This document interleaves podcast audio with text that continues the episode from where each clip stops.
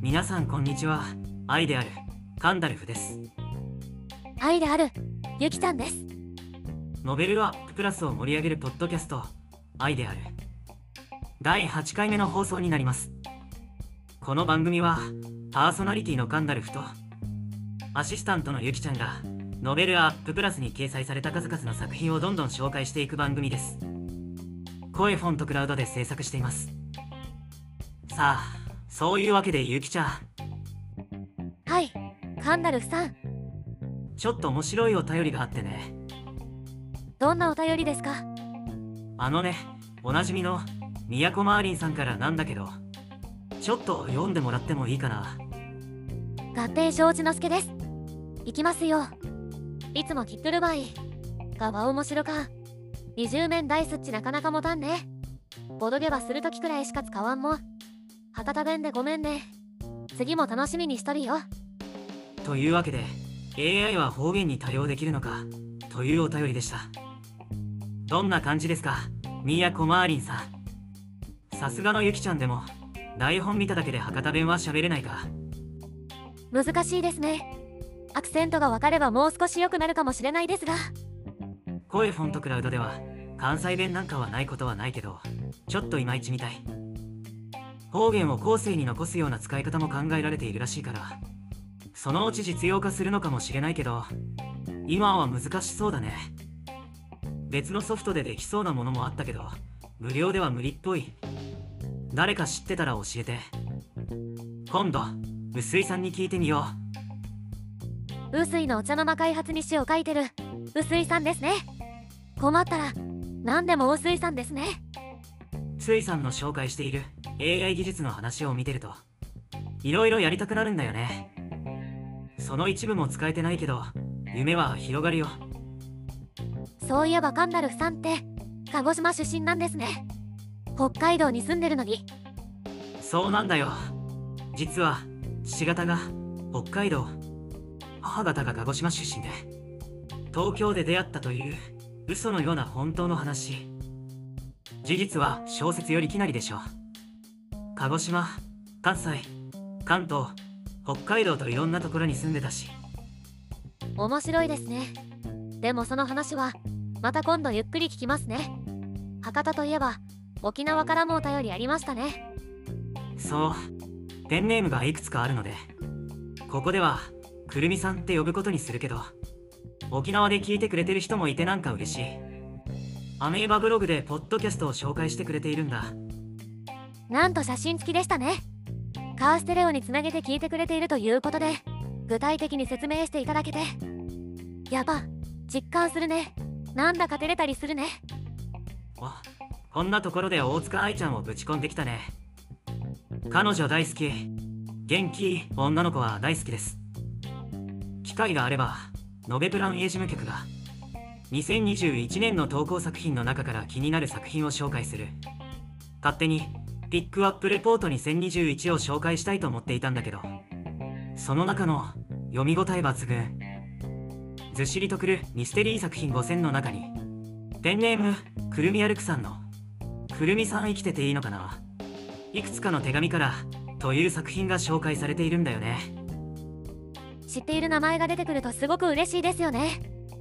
アヒナーリさんの絵のない絵本やモモックス358さんの。モモ358謎解き日記も。とても好きな作品なんだよね。さくらんさんの。さくらんのノベプラ活動報告は。ビビット回数枠で5位に入っていたけど。活動報告でランキングに入れるってすごいよね。最近ブログ愛生が増えてきたからこういうランキングに入っている方がいると励みになりますね。これらの作品は今回だけじゃ紹介しきれないけどおいおい作品紹介のコーナーで取り上げさせてもらうね。沖縄で聞いてくれているのも嬉しい驚きですけど実はタイやカナダでも聞いてくれている方がいるんですよね。そうなんだ。意外に国際色が強いでしょ。タイはねバラしちゃっても問題ないかな。東湾さんつれづれグローバルタイ日記という面白いコラムがあるので間違いないんじゃないかな。違う人だったら逆にすごいですけどねつれづれグローバルタイ日記はあまりガイドブックには出ないようなタイの日常の風景をお届けする。というコンセプトなんだけど年明けから初めて大人気。やっぱりテレビや雑誌のフィルターを通した話と現地の人の生の話は全然臨場感も違うしこういうの好きなんだよね。正月で寅年なのに鹿のイルミネーションとかホテルのロビーみたいな映画館とか屋台の話とかも超面白い。写真も多くて説明も上手なんですよね。人気が出るのもわかります。ところでカナダから聞いてくれているのはどんな方なんでしょうね。カナダ人の知り合いというとミカエル・クローリンさんくらいしかいないかな。それワールドトリガーの玉駒支部の人ですから。しかもカナダ人っていうことにしてるけど実は地球外から来たネイバーですから。ほな違うか。それミルク合皮ですから。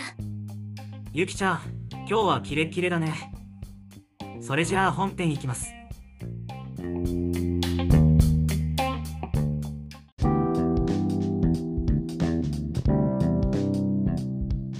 それでは早速皆さんの小説やコラムを紹介するコーナーです。まずは先ほどちらっと紹介したくるみ歩くさんのくるみさん生きてていいのかな。いくつかの手紙からです。タイトルの通り手紙を読むことで物語が展開する。書簡体小説ですね。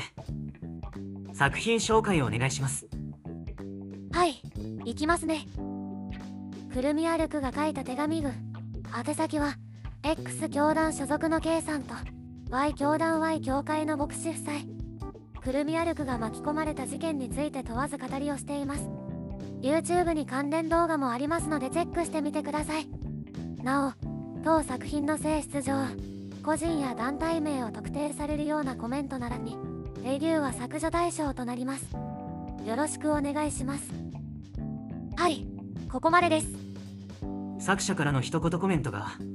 事実かフィクションか。判断はあなた次第。っていうところがミステリーだよね。詩小説のような体で話は進んでいくんだけど。これが果たして事実なのか。フィクションなのか。フィクションだと思う自分がいる反面。要所要所で写真を入れてくるところがまたうまいんだよね。YouTube の動画のリンクもあって。それも見たけどまた謎が深まる。事実のようでもあり。すごくよくできたフィクションのようでもある。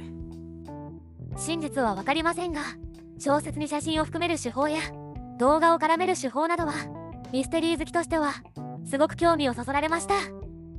くるみさんは他にもとても面白い取り組みをされているんですよね。ちょっとプロフィール読みますね。沖縄糸満の軽石被害に喫しようキャンペーン第2弾を行っております。沖縄軽石除去ボランティア体験記ハロウィーンサザンホスピタル。黒糖風味語訳乱れ髪。昼下がりのオペ室 1PV につき。1円を糸満市へ寄付いたします。2月末まで。詳しくはアメブロをご覧ください。ということで後書きにリンク貼っておきますね。はいここまで。くるみさんの作品を読むと。それだけで沖縄の軽石被害への寄付になるという驚きの企画。もちろん。寄付してくださるのはくるみさんですけど。よく Twitter で見かける。いいねの数だけお小遣いあげる的なやつみたいに。びっくりするほど PV 増えるといいですね。今回紹介した作品は結構重いですが恋愛ものの短編小説もあるので気軽に読んでみてください。次はアヒナリさんの絵のない絵本です。アヒナリさんのペンネームはアヒナリの後ろに句読点の丸がついています。アヒナリ丸さんですがアヒナリさんと呼ばせていただきますね。勝手にピックアップレポート2021心が現れそうな童話5000に選ばれた作品です。作品紹介お願いします。はい行きますよ。もともと1話完結の短編だったのですがいくつかのお話を詰め込んだ短編集になりました。小さい子向けですが需要はあるのか？作者はたまに絵本を読みたくなります。そういう時ってあるよね。はいここまでです。絵本を読みたい時ってありますよね。すごいわかる。うちの嫁さんはたまに施設に絵本を寄付しているんだけどそのための本を選ぶのも楽しいし読むのも本当に楽しい。どのお話も可愛いだけじゃなくてひとひねりあってちゃんと短編小説のようになってるんですよね。なるほどと思わせてしかも温かい気持ちになる最高の絵本ですよね。本当はいつか絵本を描きたい気持ちはあるんだよね。いやいやカンダルフさんの描く絵本って魔女たちの共演みたいなやつでしょ。ひらがなにすればいいってものじゃないでしょうに。そうなんだよね。平和なオチが書けない病に侵されていてさ。それでは皆さんくるみさんの作品で寄付してあひなりさんの作品で癒されてくださいねブックマークも忘れないでください。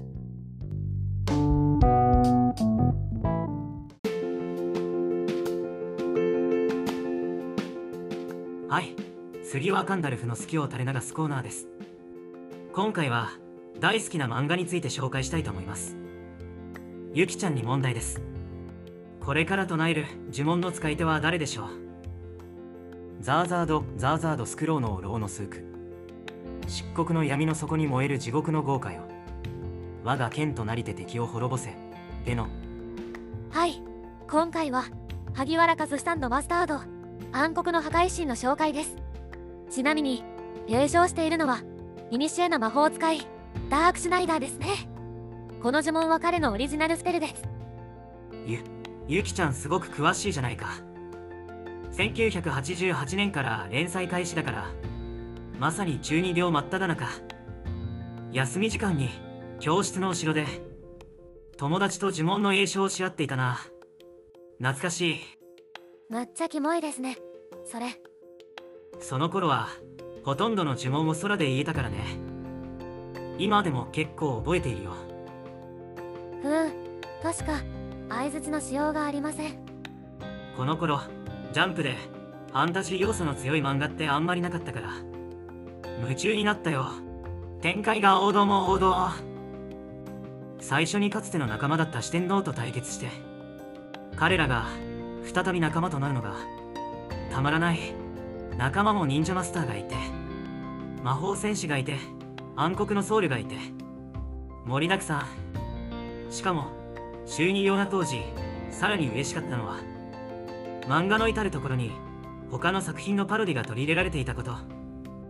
名前は有名なヘビメタのバンドの名前ばっかりだしトータルリコールのシュワちゃんとかウルトラマンとかジョジョとかもうやりたい放題。それが楽しくて楽しくて。どうせお色気目当てだったんでしょ。そう。当時のジャンプでは珍しく結構過激なお色気シーンが満載でね。まあ今ほどではないけど。ただどんどん救済が多くなってきて30年以上経った今も未完の対策ハンターハンターの先駆けだね。完結することを祈ってます。バスタードもハンターハンターも。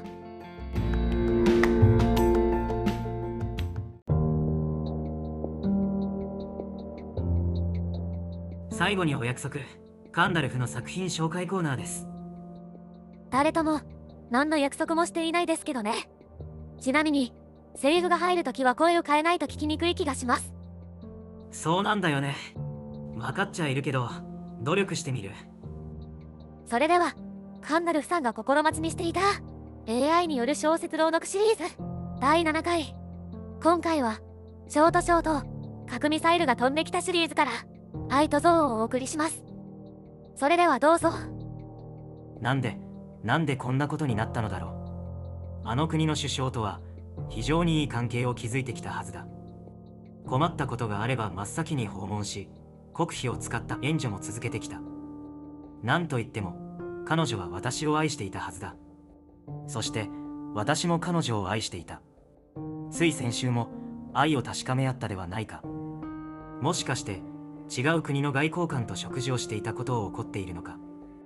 彼女は確かに美しい人だった。外交上やむを得ず親密にもさせてもらった。しかしそれは仕事として仕方ないことなのだよ。もしかして妻に送るはずだった LINE を間違えて彼女に送ってしまったことを怒っているのだろうか。その件は謝って許してくれたはず。まさか妻と別れるなどということを本気にしたわけでもあるまいに。そういえば彼女は別れ際こう言っていた。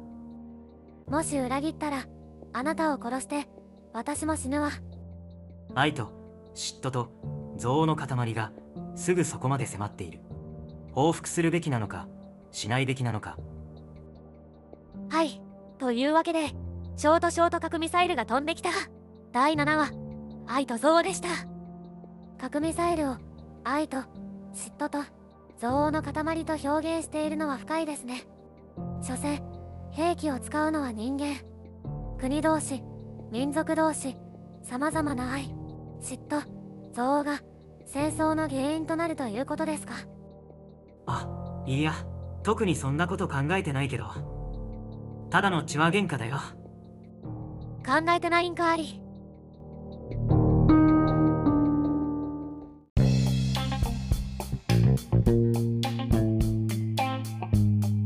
それでは最後にコメントを紹介させていただきますねまずはこの人東十条さんです。ご紹介ありがとうございます。今回もまたあっという間の21分ですっごく楽しませていただきました。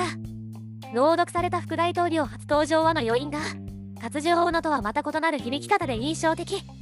あとお名前連呼が妙にツボです。作品の朗読に関してはなかなか難しいですね。会話がやっぱり思ったようにいかなくて。まあそれも味になるのかなとあまり深く考えずにやっています。東十条さんに関しては恋とみりんさんからこんなコメントがありましたよ。東十条さんって何者なんですかね。という本編に対して一言。わかりみ。やっぱりみんなそう思ってますよね。実は AI かもしれませんね。次は土佐や治平さんです桃口優さんをご紹介くださりありがとうございます。毎回応援している作品が取り上げてもらい嬉しく思います。それから今回のゆきちゃんの声が元気で楽しそうでしたね。毎回番組の魅力がアップしているのでとても素敵だと思いました。次回も楽しみにしています。桃口優さんの恋がしたくなる言葉はキュンキュンでしたからね。ゆきちゃん毎回魅力がアップしてるってよ。めたってこれくらいしかお返しできないんだからね。いやどれくらいかわからんけど。次はジュンホンさんです。岐阜山は有名なゲームブックですよね。自分は HJ が出していたガンダムダブルゼータのゲームブックをやったことがあります。そして20面ダイス。クツルは持ってませんよ。名前の連呼ありがとうございます。結構たくさんのゲームブックをやりましたがガンダム系は知りませんでした版権の問題がなければどんどん電子書籍で出してくれたらいいのに。絶対相性いいのに。ちなみにジュンホンさんはカンダルフもユキちゃんもなかなか苦手な発音なのです。何回も連呼してすみません。さあ次は桃口優さんです。桃口優です。YouTube で早速聞きました。短い言葉で私の作品の内容をしっかり伝えていただきありがとうございます。作品紹介をしている方は数名知っていますが音声での紹介している方は初めてでした。面白い試みですね。深夜の3時にコメントいただきました。遅い時間にお聞きいただきありがとうございます。深夜ラジオ感覚なら許せる範囲かもしれません。いい年でもキュンキュンするのはいいですね。いつも更新を楽しみにしています。そして川の果てさんです。最近 YouTube が更新のたびにおすすめにあげるようになってきました。かっこ笑い。20面ダイス。2ヶ月前に買ってますし。せっかくなので100面体も欲しかったのですがそれは専門のところ行かないとなさそうでしたので諦めました。YouTube でも見てくれる人がいるんですよね。ぜひたくさんの人のおすすめに上がってほしいのですが。20面ダイス持ってる人いるんだ。100面は見たことないな。買ったら教えてください。そして灰色の花の作者のゆりさん。当作品をご紹介してくださりありがとうございます。紹介してくださった内容を聞いたのですが文字以外の媒体でこんな風に感想を言ってくださったのが初めてだったのでとても感動しました。また自分が気づかなかった作品のいいところも見つけてくださって嬉しかったです。私もそうですがこんな風に作品を紹介してもらえたら書いている人は嬉しいでしょうし励ましにもなると思います。もちろん作るのはとっても大変かとは思うのですが無理しない範囲で続けてほしいです。心のこもった温かなご紹介ありがとうございました。ちょっとこんなお便りもらったら涙出ちゃうんですけどそんなに言っていただいて超嬉しいです。紹介したからといって急に読者が増えるようなポッドキャストではないので申し訳ないですが喜んでいただけているなら勇気100倍です。灰色の花も盛り上がってきて毎回更新楽しみにしています。他にも立花さんマシュマロさん最初にコメント紹介させていただいた宮コマーリーさん伊藤さん大々と少女さん東優さんでいいんですかね？東優さんは北海道出身でイギリスの旦那さんと結婚してイギリス在住なんですって。この方の作品も面白くていつか紹介したいです。皆さん本当にありがとうございます。ここでは第7話にコメントをくれた方しか紹介していませんがお知らせなんかにも応援たくさんいただいています。リスナーさんの反応って本当に嬉しいです。これからもよろしくお願いします。さあそれでは今回の放送はこれくらいにしたいと思います。紹介させていただいた作品は素晴らしいものばかりですのでブックマークやフォローを忘れないでくださいね。この番組愛である。では番組の感想やコメントなどをお待ちしています。ノベルアッププラスでのコメントはもちろん Twitter でも OK です。この番組ではカンダルフが気になった作品を勝手に紹介していますが作者様に了解を取っているわけではありません。気に触ったらごめんなさい。これからもできる限りたくさん片っ端から紹介させていただきます。さあそれではお付き合いありがとうございました。お相手はカンダルフとゆきちゃんでした。それではまた会いましょう